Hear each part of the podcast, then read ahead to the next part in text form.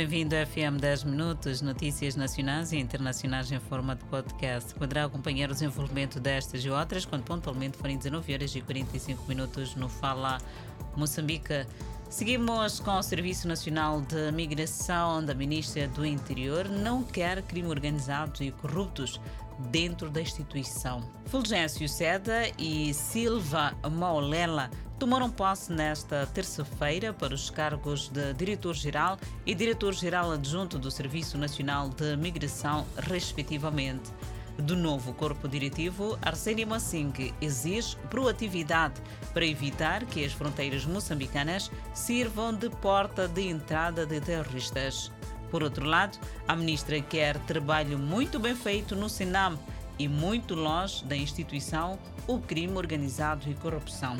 A direção do Sinam disposta para desafio colocado pela ministra do Interior. Os dois diretores foram patenteados nesta segunda-feira pelo presidente da República, Felipe Jacinto Inhosse. Seguimos com a página internacional. A polícia encontrou o caminhão que transportava migrantes numa estrada remonta perto da base aérea de Lakeland. Para além das 46 pessoas encontradas sem vida, outras 16 pessoas, sendo 12 adultos e 4 crianças, estão a receber assistência médica devido ao calor, exaustão e a desidratação, segundo o chefe da Corporação dos Bombeiros. A fonte refere que as vítimas assistidas foram transportadas para um hospital e salientam que não havia água no caminhão, muito menos ar-condicionado a funcionar.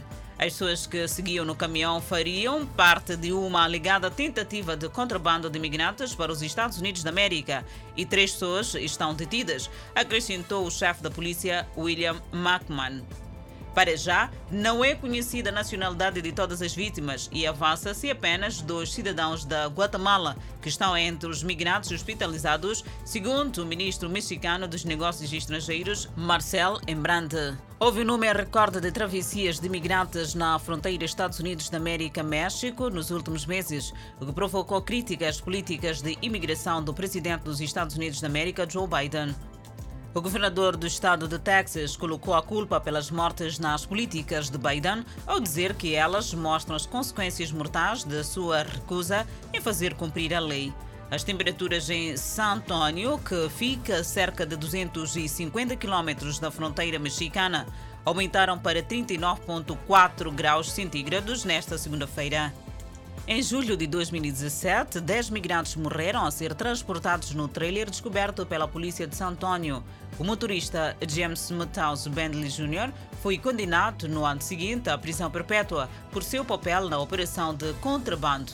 Já em 2003, 19 migrantes foram encontrados mortos no caminhão a sudoeste de São António. Autoridades procuram respostas. Os corpos de muitas das vítimas, a mais nova, uma menina de 13 anos, foram descobertos pela polícia deitados em mesas, caídos em cadeiras e sofás e na pista de dança do clube nas primeiras horas de domingo. As especulações giraram em torno da causa da tragédia, começando com uma debandada que agora foi descartada com a possibilidade de um vazamento de gás. A polícia enviou amostras forenses das vítimas para um laboratório de toxicologia nesta segunda-feira para investigar se os adolescentes ingeriram veneno ou uma toxina na festa.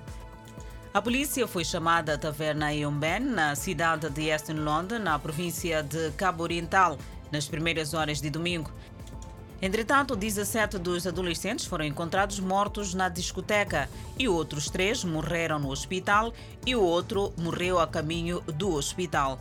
São adolescentes em idades compreendidas entre 13 e 17 anos, segundo a polícia. O coronel Atenda Mata diz que uma investigação está em curso. Os adolescentes estariam a comemorar o final dos exames do meio do ano, o aniversário de um DJ local e o relaxamento de algumas das últimas restrições da Covid-19 na África do Sul, anunciadas no início da semana. O Departamento de Saúde do Cabo Oriental diz que há sobreviventes que relatam dores nas costas, no peito e dores de cabeça e náuseas. É ilegal o consumo ou venda de álcool para menores de 18 anos. O titular da licença da discoteca será processado criminalmente. A tragédia colocará um novo escrutínio sobre os muitos bares e discotecas que operam nas ruas de bairros pobres da África do Sul. e que são frequentemente criticados por não cumprirem as leis de bebidas alcoólicas. Primeiro-Ministro espanhol pelo menos 23 pessoas morreram como um ataque na fronteira da Espanha. Pedro Sánchez disse durante uma entrevista esta segunda-feira em Madrid que muitos dos migrantes tinham machados e ganchos durante o ataque. As autoridades marroquinas culparam as mortes por uma folga de pessoas que se formou nas primeiras horas de sexta-feira, quando centenas tentaram escalar ou romper a rede dupla de ferro de 12 metros. A barreira envolve Melilla, uma cidade de 85 mil habitantes separadas do continente espanhol pelo Estreito de Gibraltar. Grupos sem fins lucrativos que trabalham no norte da África e organizações de direitos humanos deploraram o tratamento que os migrantes receberam da polícia de ambos os lados. Mas eles também culparam autoridades espanholas e da União Europeia, que, segundo eles, terceirizaram os controles de fronteira para o Marrocos e outros estados. Sanchez disse que, na véspera de receber os líderes da NATO em uma cúpula que visa redesenhar a estratégia da Aliança de Defesa para as próximas décadas. Embora a invasão da Ucrânia pela Rússia seja o centro das atenções na reunião desta quarta e quinta-feira, o grupo também vai debater sua postura na África onde mercenários russos aumentam as preocupações sobre migração, extremismo e os impactos da pobreza e das mudanças climáticas. Alguns dos migrantes atiraram pedras contra a polícia anti-Munti marroquina, tentando detê-los. É um ponto, a rede cede e os migrantes caem de uma altura de vários metros. Argentinas protestam em frente à embaixada do ZEUA. O protesto foi organizado pela Campanha Nacional pelo Direito ao Aborto Legal, Seguro e Gratuito, um grupo de organizações feministas fundado em 2005 que promoveu vários projetos no Congresso para garantir o direito ao aborto na Argentina. As manifestantes levavam bandeiras e lenços verdes, símbolo de luta pela legalização do aborto na Argentina e que se internacionalizou. O Congresso argentino legalizou o aborto em 2020. As mulheres levantaram lenços verdes e acenderam sinalizadores em apoio ao direito ao aborto. A sede diplomática foi fortemente vigiada pela polícia. A Suprema Corte dos Estados Unidos da América derrubou na sexta-feira as proteções constitucionais para o aborto que estavam em vigor há quase 50 anos.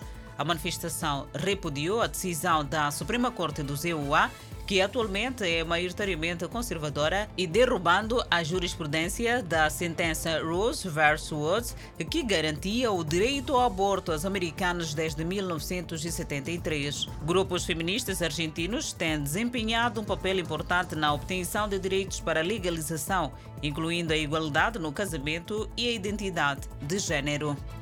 10 mortos e 251 feridos em vazamento de gás. O vazamento ocorreu depois que um tanque de 25 toneladas de gás cloro que estava a ser exportado para o Djibouti caiu durante o seu transporte.